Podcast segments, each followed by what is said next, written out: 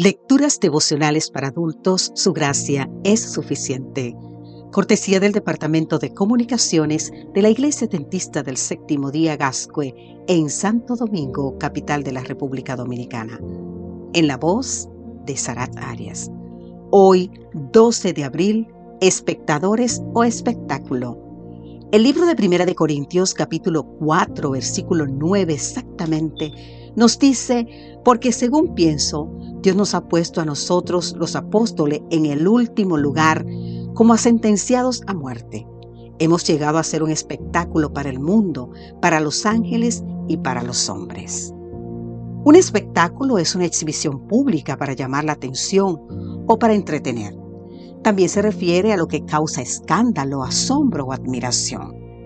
Pablo dice que a ellos los apóstoles Dios los había puesto en el último lugar y llegaron a ser espectáculo, espectáculo para el mundo, para los ángeles y para los hombres.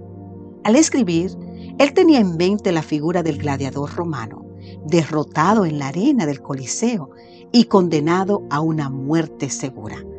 Ellos eran dejados desnudos para el gran acto final del espectáculo, con fieras incluidas, fieras feroces. El mundo, los hombres y aún los ángeles lo contemplaban con asombro. Pablo se defiende frente a la iglesia usando la ironía según la sabiduría de Cristo y la locura del Evangelio.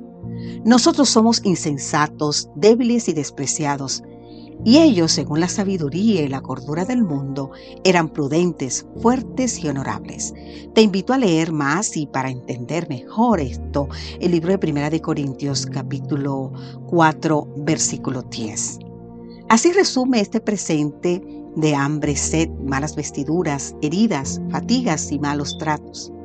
Concluye que llegaron a ser como la escoria del mundo, el desecho de todos en el versículo 13 del capítulo 4 de Primera de Corintios. No les importaba perderlo todo con tal de ganar a Cristo y almas para Él. Hoy vivimos en un gran coliseo ante el último acto del espectáculo.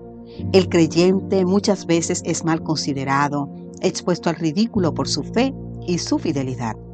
En este escenario se libra la batalla final entre el bien y el mal, la justicia y la justicia, la verdad y el error, el reino de los cielos y el reino de la tierra. Ahora bien, ¿somos nosotros realmente un espectáculo que llama la atención y que atrae? Otra pregunta es, ¿lo somos para entretenimiento o para crecimiento? ¿Para condenación o para salvación? Y una última pregunta, ¿para lo temporal o para lo eterno? Sería bueno meditar en estas preguntas. Necesitamos analizar, entender y vivir en consonancia con los tiempos finales de la historia y estar listo para la lucha final del gran día de Dios. Los que colocan bajo el control de Dios, o más bien los que nos colocamos bajo el control de Dios para ser guiados y dirigidos por Él, captaremos la marcha final de los sucesos que Él ordenó inspirados por el Espíritu de aquel que dio toda su vida por la vida del mundo. No continuarán inactivos en la impotencia, señalando lo que no pueden hacer. Colocándose la armadura del cielo, avanzaremos hacia la batalla, deseosos de hacer cosas osadas en favor de Dios, sabiendo que la omnipotencia divina suplirá su necesidad. Te invito a buscar el libro Maranata, el Señor viene de la autora Elena G. White y en la página 159 exactamente puedes leer más al respecto. Ahora bien, querido amigo, querida amiga, nuestro tiempo como espectadores terminó. Delante de los hombres, los ángeles y el mundo. Seamos espectáculos de salvación para todos aquellos que hoy y en adelante nos están siguiendo, nos están mirando. Que el Señor te bendiga en gran manera en este día, cualquier sea tu circunstancia. Amén.